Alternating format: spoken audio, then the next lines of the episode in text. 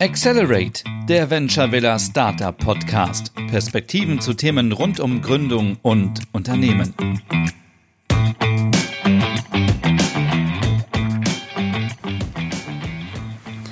Hallo zusammen, schön, dass ihr wieder eingeschaltet habt zu unserem Podcast Accelerate. Wir sprechen heute über New Work. In der letzten Folge haben wir ja schon ein bisschen über die veränderte Arbeitswelt, auch in Zeiten von der Pandemie gesprochen und durch die Digitalisierung. Und deswegen dachten wir, das wäre ein guter Einstieg, da nochmal etwas intensiver drüber zu sprechen. Julia, du bist auf dem Gebiet New Work absolute Expertin. Kannst du einer Laie wie mir erklären, was ist eigentlich New Work, vielleicht generell und auch für dich persönlich? Na klar, hallo, auch von mir erstmal. Ähm was ist New Work ist eine total spannende Frage und vermutlich würde sie auch jede, jeder anders beantworten. Und das ist dann, glaube ich, auch schon der erste Schlüssel und die erste Definition. New Work ist etwas sehr Persönliches, was man und Frau für sich selber rausfinden müssen. Für mich hat sich einfach rauskristallisiert, dass New Work den Mensch in den Mittelpunkt stellt und zwar sehr konsequent und radikal. Und wenn ich anhand des Menschen und ihn in den Mittelpunkt stellend Prozesse gestalte, ich automatisch bei dem bin, was ganz viel unter dem Titel New Work läuft. Also Agilität, Flexibilität von Arbeitszeit, Arbeitsplatzgestaltung und so weiter und so fort. Äh, moderne digitale Software nutzen, äh, andere Strukturen schaffen, aber immer mit dem Gedanken, zumindest bei mir, wie hilft es dem Menschen und was braucht der Mensch? Wenn wir jetzt sagen, wir wollen weg vom klassischen Arbeiten und hin zu New Work, was sind deiner Meinung nach die ersten Schritte, wie man das umsetzen kann?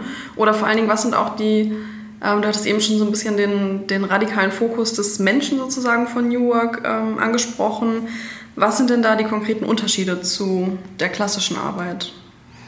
Also wenn wir bisher uns Arbeit anschauen, ist sie ja darauf ausgelegt, möglichst kapitalistisch eingesetzt zu werden und als Ressource verstanden zu werden, die halt eine Kennzahl im System ist. Mhm. Und man optimiert dann so lange, bis diese Kennzahl bestmöglich ausgeprägt ist. Dazu kann es auch schon mal gehören, dass man eben flexible Arbeitszeiten ermöglicht, einfach weil dadurch die Kennzahl besser wird. Aber es wird immer noch nicht verstanden, warum der Mensch diese flexible Arbeitszeit benötigt. Und da wiederum sehe ich auf jeden Fall New Work, dass es eben darum geht zu verstehen, warum der Mensch in dem Moment diese flexible Arbeitszeit braucht und dann auch erstmal losgelöst davon, ob es eine Kennzahl ist, ob es zur Produktivitätssteigerung führt oder nicht. Wobei ja insgesamt zu sagen ist, dass wenn Menschen sich wohlfühlen, gerne arbeiten und einen Sinn in ihrer Arbeit sehen, die Produktivität als Folge davon steigt.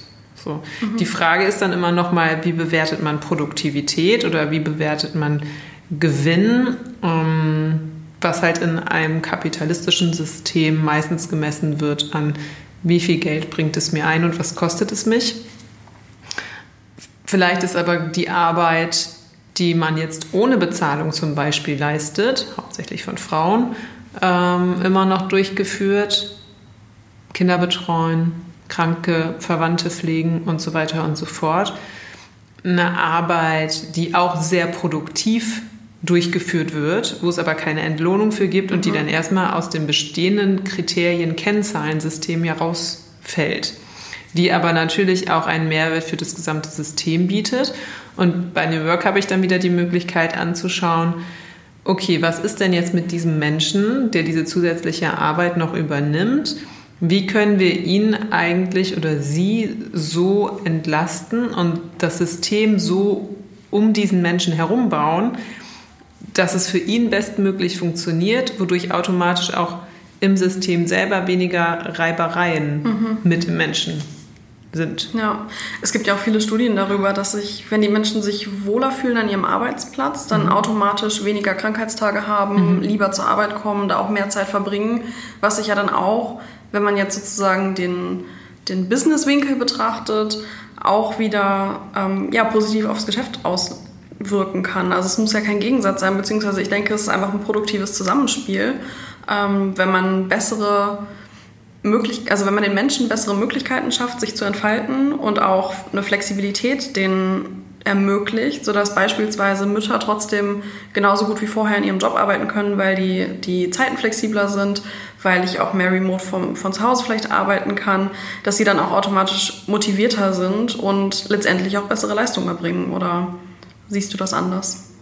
Genau, und mir wäre an, an der Stelle nur ein Punkt total wichtig. Also wenn es wirklich konsequent weitergedacht ist, ist es eben nicht die Mutter, die sich darum kümmern ja. muss, ja, ja. sondern dann ist es der Mensch.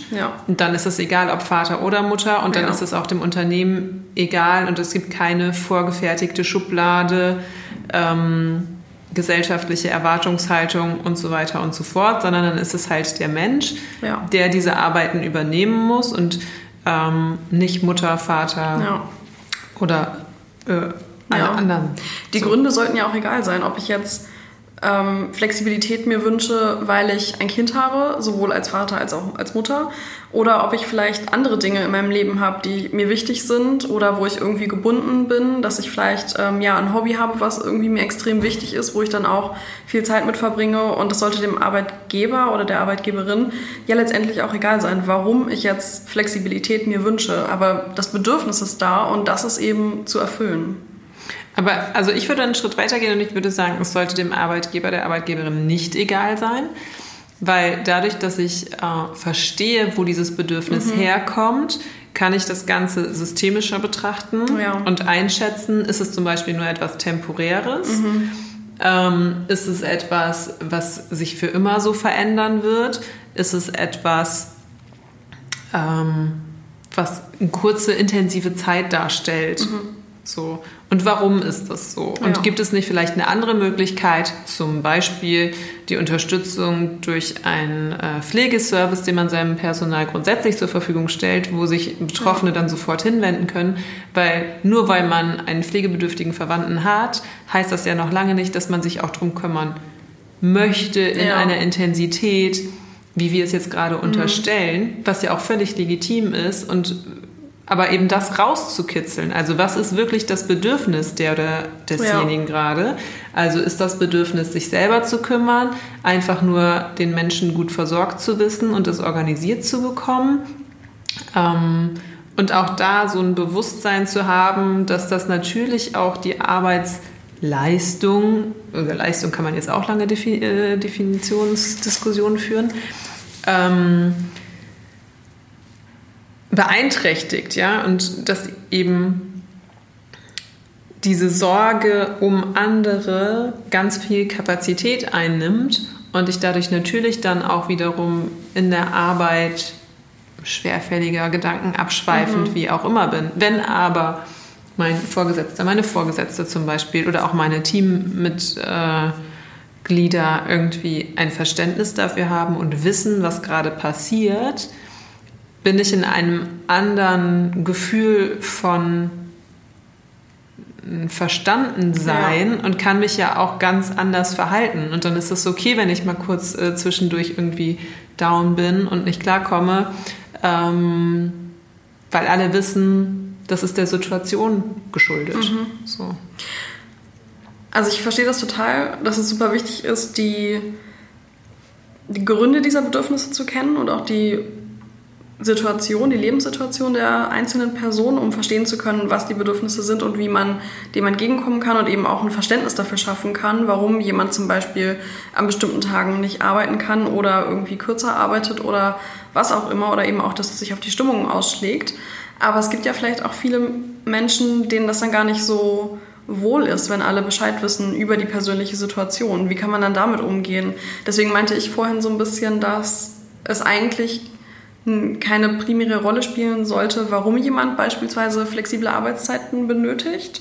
Ähm, nicht, weil die einzelnen Situationen nicht relevant sind und es natürlich, also es ist natürlich wichtig zu wissen, warum das so ist, aber man eben auch verschiedene Gründe respektieren sollte, auch wenn die Gründe vielleicht nicht für jeden ersichtlich sind, weil dann kommt man ja sonst auch vielleicht schnell in so eine Erklärungsnot, sich rechtfertigen zu müssen warum man bestimmte Dinge möchte. Und ich glaube einfach, es sollte irgendwie mehr dahin gehen, dass die Wünsche einfach respektiert werden, ohne dass die immer so krass hinterfragt werden. Auf jeden Fall. Ich glaube, das ist ähm, der erste Schritt. Mhm. Und es sagt halt viel über die Kultur in einem Unternehmen aus, wenn die Menschen das Gefühl haben, sie möchten nicht, dass die anderen wissen, ja. was da gerade passiert ja, und was total. da privat los ist. Und ähm, nicht nur zurückzuführen auf die Kultur im Unternehmen, sondern auch auf die Kultur in der Gesellschaft. Und dann sind wir wieder beim Thema der letzten Woche, ja, also diese ja. negativen Konnotationen zum Thema Scheitern ähm, spiegeln sich natürlich auch da wieder oder die Angst vor Gesichtsverlust, Ehrverlust oder dass kritisch hinterfragt wird, ähm, wie ich eine Situation handhabe und damit umgehe. Also wieder dieses, wären wir in einer Kultur, in der es vollkommen normal ist, dass jede, jeder den eigenen Weg wählt und geht und es völlig wertfrei ist, wären wir an einer ganz anderen Stelle auch in der Arbeitswelt und könnten das natürlich ganz anders leben. Und das ist so die Utopie dahinter, dass dann eben auch das Verständnis für das, was da gerade passiert, wichtig wäre. Aber du hast vollkommen recht, im aktuellen äh, Geschehen ist es definitiv der erste Schritt zu sagen, es gibt diese Möglichkeiten und die kann man nutzen, egal ob ich mich dafür erklären, rechtfertigen muss oder wie auch immer. Und wenn wir dann in der Kultur sind, wo man nicht mehr das Gefühl hat, sich rechtfertigen zu müssen oder Dinge halt auch abgelehnt werden, wenn man sich nicht richtig dafür rechtfertigt, mhm. was auch immer richtig ist, ja. dann sind wir den Schritt weiter Richtung New Work, was Haltung und Werteverständnis ja. angeht. Total. Ähm, das geht ja alles schon sehr viel weiter als das, worüber wir letzte Woche oder letztes Mal gesprochen haben, ähm, was so die digitalen Möglichkeiten mhm. betrifft. Und ich finde, also ich habe zumindest immer den Eindruck bekommen, dass jetzt durch die Folgen der Pandemie mehr remote gearbeitet wird und dann viele automatisch sagen, okay, wir machen jetzt mehr New Work. Aber mhm. das ist ja eigentlich gar nicht so, weil das, was wir gerade besprochen haben, geht so viel weiter. Und ich finde es dann halt auch so ein bisschen schwierig zu sagen, okay, Remote Work und flexiblere Arbeitszeiten sind automatisch New Work, weil das ist ja dann de facto gar nicht so. Genau, also auch da gibt es verschiedene Ebenen zu unterscheiden. Also einmal die Haltung und den Sinn oder die Definition, so wie ich sie jetzt ja euch auch dargestellt habe, ähm, auf einer ganz, ja, man könnte schon fast sagen, abgespaceden Metaebene so. Ja, gibt bestimmt auch viele, die sagen, was, soll, was ist das denn jetzt für ein Kram? Ähm, und dann gibt es ja die Ebenen Werkzeuge, Tools, also wie kann ich eigentlich etwas umsetzen, was sich dieser Idee verschreibt, wie zum Beispiel mehr Flexibilität, was muss ich dafür als Werkzeug zur Verfügung stellen. Ähm, da sind wir sehr schnell beim Thema asynchrone Kommunikation zum Beispiel. Und dann sind wir halt ganz schnell bei Digitalisierung. Und deswegen ist das gerade so ein äh, bunter Mischmasch. Und ähm, ich werde auch jetzt immer ganz oft gefragt, so, du bist doch voll glücklich, alle machen jetzt New Work, oder? Und ich bin dann immer so, naja, ich hole da immer kurz aus. Ähm, es gibt nämlich auch diesen viel zitierten Spruch, nur weil man einen äh, bescheidenen Prozess digitalisiert, wird er nicht besser.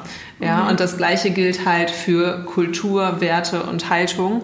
Nur weil ich jetzt meine Kommunikation hauptsächlich digitalisiert habe, heißt das noch lange nicht, dass sich meine Kultur verändert hat.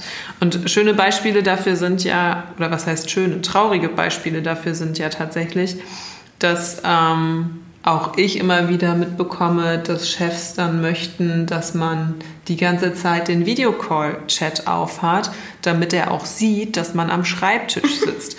Oder Softwarelösungen, wo man halt zu seinem eigenen Schreibtisch geht und sich einloggt, damit auch alle sehen, dass man jetzt arbeitet, weil mhm. man am Schreibtisch sitzt.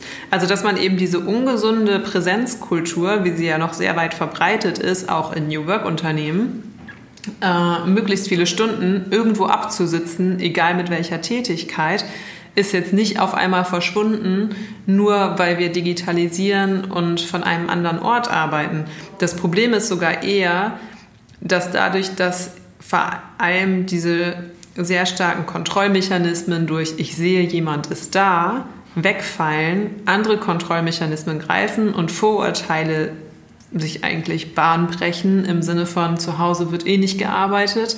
Jetzt haben sie ja auch noch die Kinder an der Hacke. Mhm. Die sind auch noch zu Hause. Das kriegt ja überhaupt gar keiner mehr koordiniert. Und klar, das kriegt ja auch keiner mehr koordiniert.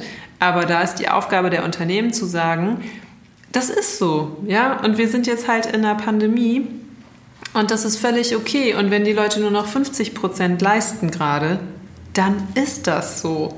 Ja. Aber ich, also das finde ich nämlich auch immer super schwierig, so diese Vorteile, die du gerade genannt hast. Aber wenn man im Homeoffice ist, dann chillt man da rum, dann arbeitet man gar nicht richtig, dann sind auch die Kinder da. Aber ich kenne super viele Menschen und gehöre zum Teil auch selber dazu, ich, dass man zu Hause einfach besser arbeiten kann und man ungestört ist mehr ungestört als vielleicht bei der Arbeit der Fall, das der Fall wäre. Gerade wenn ich so an das Großraumbüro-Szenario denke, wo man irgendwie ohne Noise Cancelling Kopfhörer gar nicht mehr arbeiten kann, wenn alle gerade im Call sind und da 100 Leute in einem Raum sitzen, da, das ist halt eine Atmosphäre, da kann ich zum Beispiel keine konzentrierte Arbeit leisten. Und das kann ich zu mhm. Hause schon. Und ähm, natürlich kommt es da auch wieder auf die persönlichen Präferenzen an und es kommt auch sehr viel auf dieses, inwiefern schafft man das wirklich, die analogen Sachen digital auch umzusetzen, was wir auch schon jetzt öfter angesprochen haben. Ähm, auch wie du eben gesagt hast, es hilft nichts, irgendwie schlechte Dinge digital dann auch noch umzusetzen, sondern man muss es irgendwie ja alles optimieren und eben gucken, wie es digital auch funktioniert. Aber ich glaube, dass es wirklich für viele Arbeitnehmer und Nehmerinnen auch ein großer Vorteil ist, um im Homeoffice arbeiten zu können, zumindest teilweise. Man muss ja nicht sagen 100 Prozent, aber dass das auch zukünftig auf jeden Fall eine große Chance sein kann ähm, und es nicht bedeuten muss, dass die Produktivität damit sinkt. Das ist irgendwie so ein weit verbreiteter Mythos, den ja, den irgendwie viele noch denken, so Homeoffice ist No Office, das finde ich halt ist überhaupt gar nicht so. Den Spruch kannte ich aber nicht. Ja, krass. Ja, ja aber der drückt es aus, ja.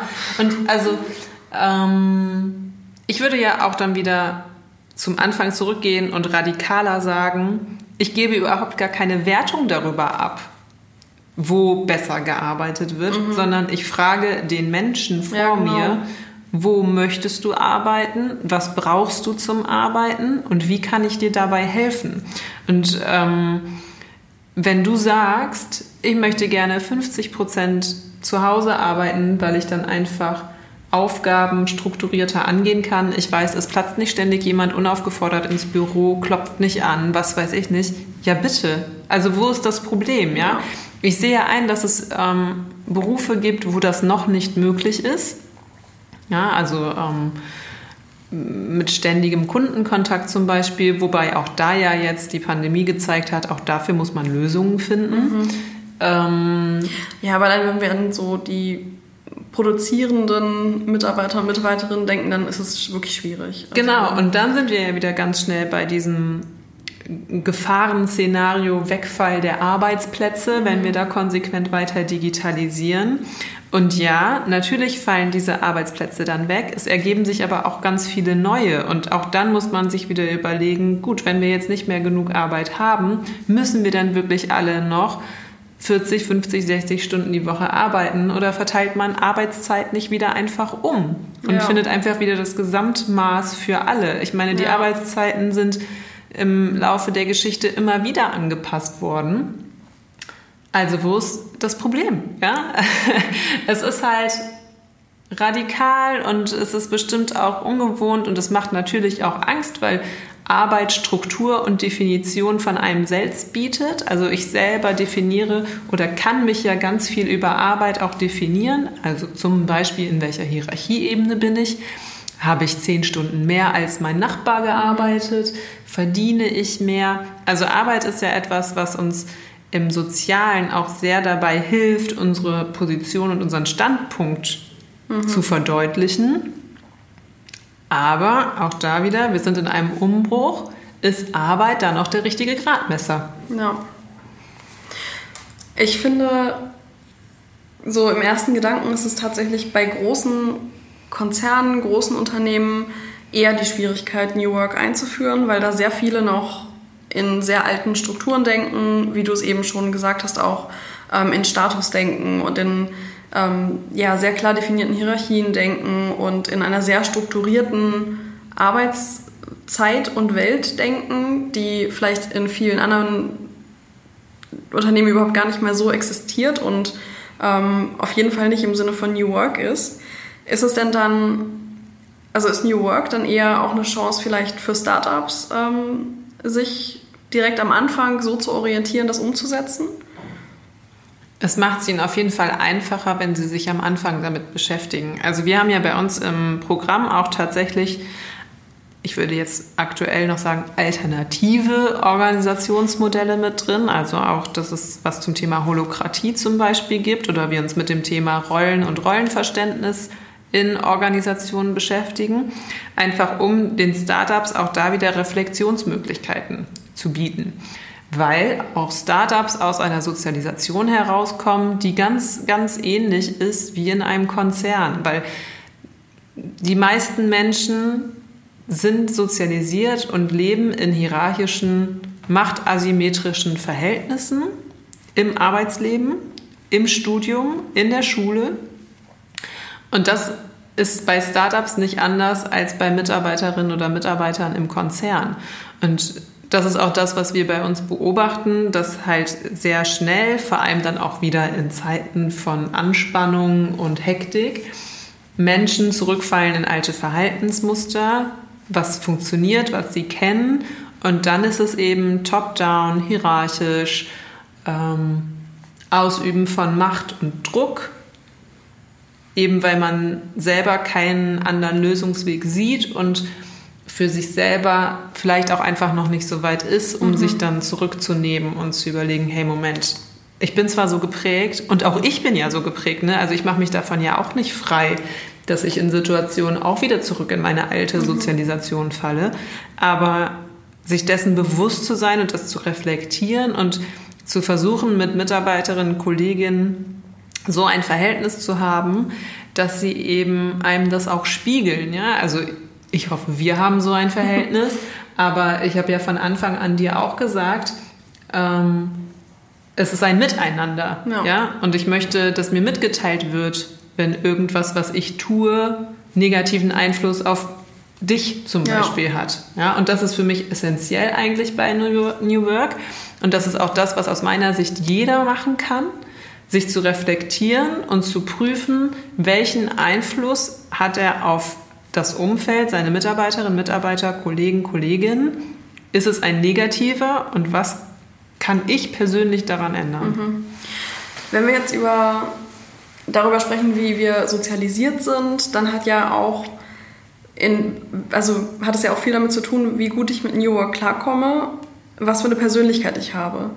Würdest du sagen, dass theoretisch jeder Mensch, jede Altersklasse, jeder Background, ähm, jeder Charakter dazu bereit ist, ähm, New Work zu beginnen oder für New Work generell geeignet ist? Oder würdest du sagen, es sind nur die speziellen Menschen, denen das zugutekommt, die sich darauf einlassen können und es gibt Menschen, da funktioniert es einfach nicht?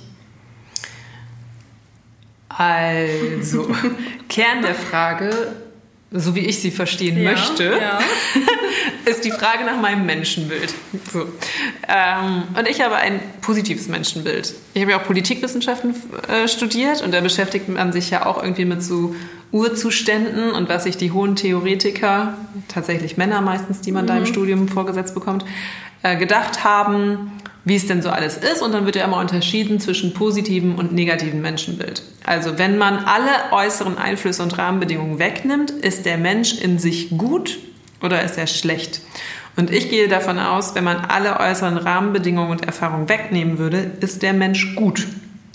Was heißt, prinzipiell ist jeder, jede dafür geeignet, New Work für sich zu entdecken und zu leben. Aber wir haben ja nicht die Utopie, dass es keine Rahmenbedingungen und Einflüsse gibt.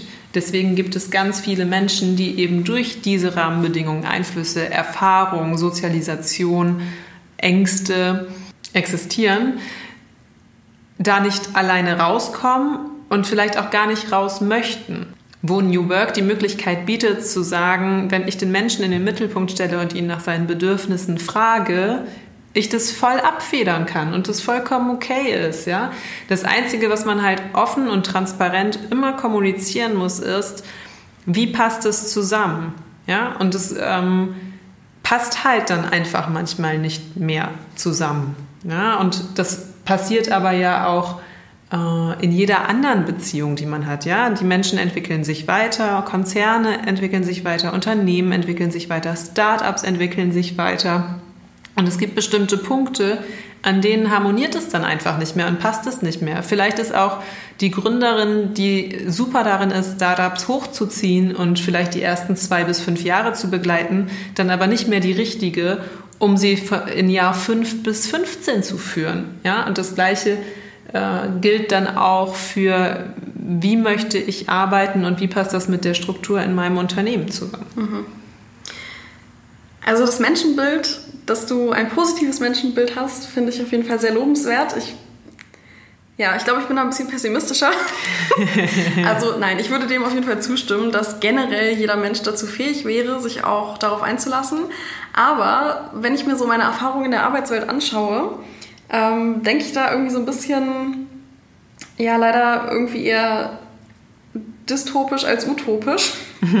ähm, und habe das Gefühl, das ist jetzt ein rein persönliches Gefühl, das kann ich jetzt nicht hier irgendwie mit Daten und Fakten belegen, aber von dem, was ich so erlebt habe, sind meistens leider die Menschen, die, die in der Machtposition sind, dass sie theoretisch Richtung New Work etwas verändern könnten, das nicht möchten, beziehungsweise daran kein Interesse haben, weil sie so hierarchisch, hierarchisch denken und ähm, gar nicht das Wohl ihrer Mitarbeiter und Mitarbeitenden ähm, im Vordergrund steht, sondern eher, dass sie eben ja jetzt da angekommen sind, wo sie angekommen sind. Sie haben Macht, sie haben äh, Menschen, die auf sie hören müssen sozusagen und die dann dementsprechend auch gar kein Interesse daran haben, die Strukturen Mitarbeiter und Mitarbeiterinnen freundlicher zu gestalten. Und das ist so, würde ich sagen, jetzt Status quo, das ja. zumindest was meine Einschätzung betrifft.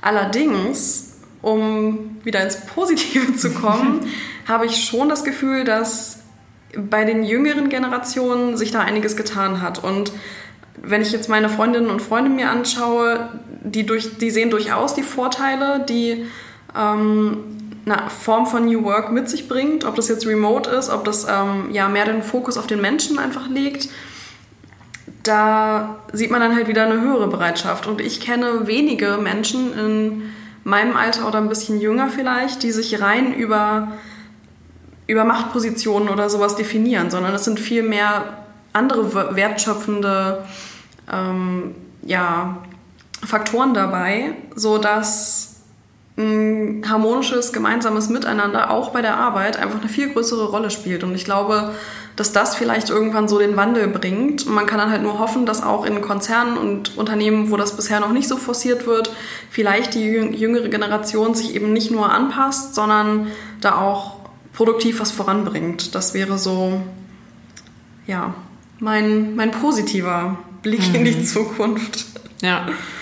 Aber da spielt ja ganz viel rein von dem, was wir auch schon besprochen haben. Und die Frage auch hier ist ja, warum agiert dieser Mensch in der Machtposition so? Ja. Und er agiert so, zum einen, weil er es nicht anders kennt. Mhm. Ja, also hat er, hat er, wir sagen jetzt immer er. Ähm, das ist aber ein Zufall. Es sind halt viele in dieser Machtposition, männlich, genau. Ja. Ähm, also ist diese Gibt es da Vorbilder, die es erfolgreich anders machen? Eher weniger. Dann sind die ja meistens auch schon etwas älter. Das heißt, ihr ganzes Leben war darauf ausgerichtet, in diese Machtposition zu kommen. Mhm. Das heißt, da ist auch viel Verlust, ja? ja, also viel Verlust aus dem vielleicht, was habe ich verpasst, um an diese Position zu kommen. Aber ich sehe schon bei einigen, auch in Konzernen, oberste Führungsebene, ja. den Ansatz zu sagen, so geht es nicht weiter und nur weil ich mich hochgekämpft habe und nur weil ich Ellbogen anwenden musste, wünsche ich es mir anders für die, die jetzt kommen. Mhm. Und ähm, das ist genau der Punkt, dass eben die Menschen in Machtpositionen leider im Moment noch diejenigen sind, die darüber entscheiden, wie Arbeitswelt gestaltet wird Und dann so eine Pandemie halt schon mal einen positiven Einfluss haben kann. Aber ähm, ich das genauso sehe wie du. Da ist ein Wandel, da kommen andere Werte und andere sinnstiftende Dinge außer Arbeit dazu. Und es wird enorme Auswirkungen auch auf Konzernstrukturen ja. haben. Vielleicht gibt es Konzerne in der Form auch gar nicht mehr. Mhm. Vielleicht werden das alles variable Einheiten, die in Teams zusammengestellt werden die dezentral arbeiten. Es wird keine großen Firmensitze mehr geben. Also wenn man es wirklich bis zum Ende durchdenkt, ist es irgendwann so, dass der Mensch eben ist, wo er sich wohlfühlt mhm. und von da aus sowohl arbeitet als auch sein Leben gestalten kann und autonom nach seinen Bedürfnissen einrichtet. Ja. Ich sage ja auch nicht, dass das in den nächsten fünf bis zehn Jahren der Fall ist.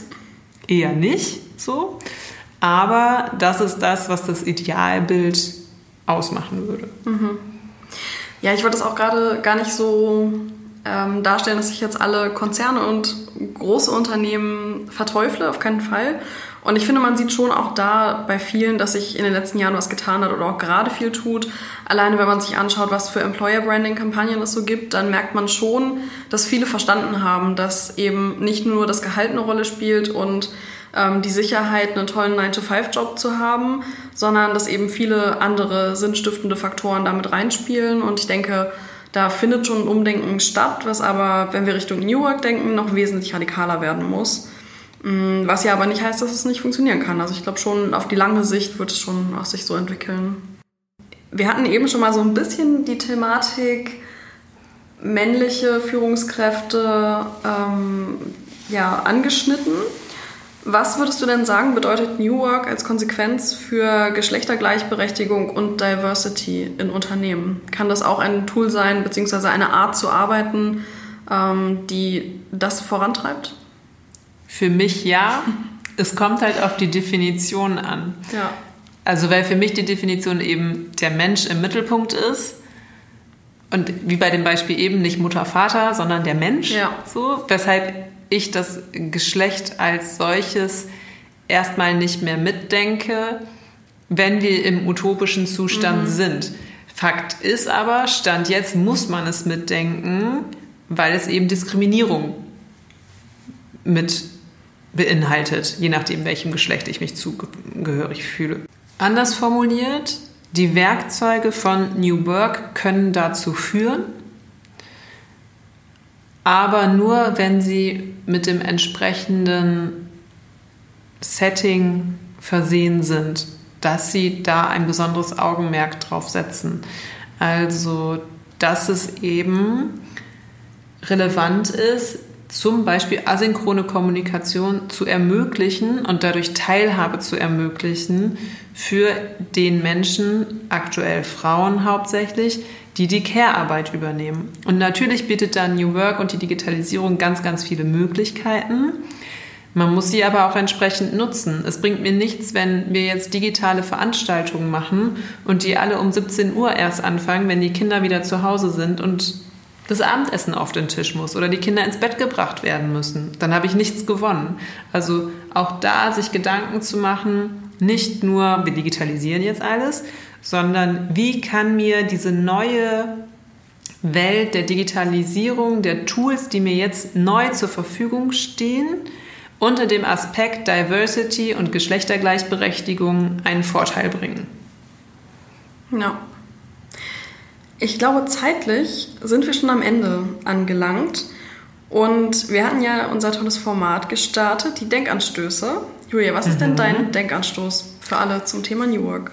Mein Denkanstoß wäre an euch, überlegt euch die drei, vier, fünf Menschen in eurem direkten Umfeld, welchen Einfluss habt ihr auf sie und betrachtet ihr sie wirklich als Mensch oder betrachtet ihr sie als zugeschriebene Rollen, zum Beispiel definiert durch welche Hierarchieebene nimmt er aktuell bei der Arbeit ein. Und da einfach selber ein bisschen mehr in die Reflexion zu gehen und ein anderes Verständnis dafür zu entwickeln, was Menschsein ist. Mein Denkanstoß wäre, nochmal in euch zu gehen und zu überlegen, was eure Hauptbedürfnisse bei der Arbeit sind. und was euer Arbeitgeber oder eure Arbeitgeberin, beziehungsweise wenn, ähm, wenn ihr selber in einer Verantwortungsposition seid und Personalverantwortung habt, ähm, was ihr machen könnt, um diese Bedürfnisse, die ihr selber habt, auch für eure Mitarbeitende zu garantieren, dass sie, dass die eingehalten werden können, beziehungsweise erfüllt werden können. Und wenn ihr selber keine Personalverantwortung, keine Personalverantwortung habt, dann einfach überlegen, was eure Bedürfnisse sind und was euer Arbeitgeber vielleicht für euch tun kann und wie ihr da auch die Kommunikation beginnen könnt. Ja, ich hoffe, die Folge war nicht zu abgedreht für euch und ich freue mich auch hier wieder über Feedback und äh, Rückmeldung und fände es total gut, wenn diese Folge eine der Folgen wäre, wo bei euch äh, noch Einsendungen kommen zum Thema, was bewegt euch, dass wir da auch nochmal intensiver drüber sprechen können. Ja, meldet euch gerne jederzeit bei uns, entweder bei Instagram, auf unserer Homepage findet ihr auch Kontaktdaten oder bei LinkedIn sind wir auch zu finden. Also eigentlich überall, wo man Menschen so erreichen kann. Bis bald! Mehr über uns erfährst du auf www.venturevilla.de oder auf Facebook, LinkedIn, Twitter und Instagram.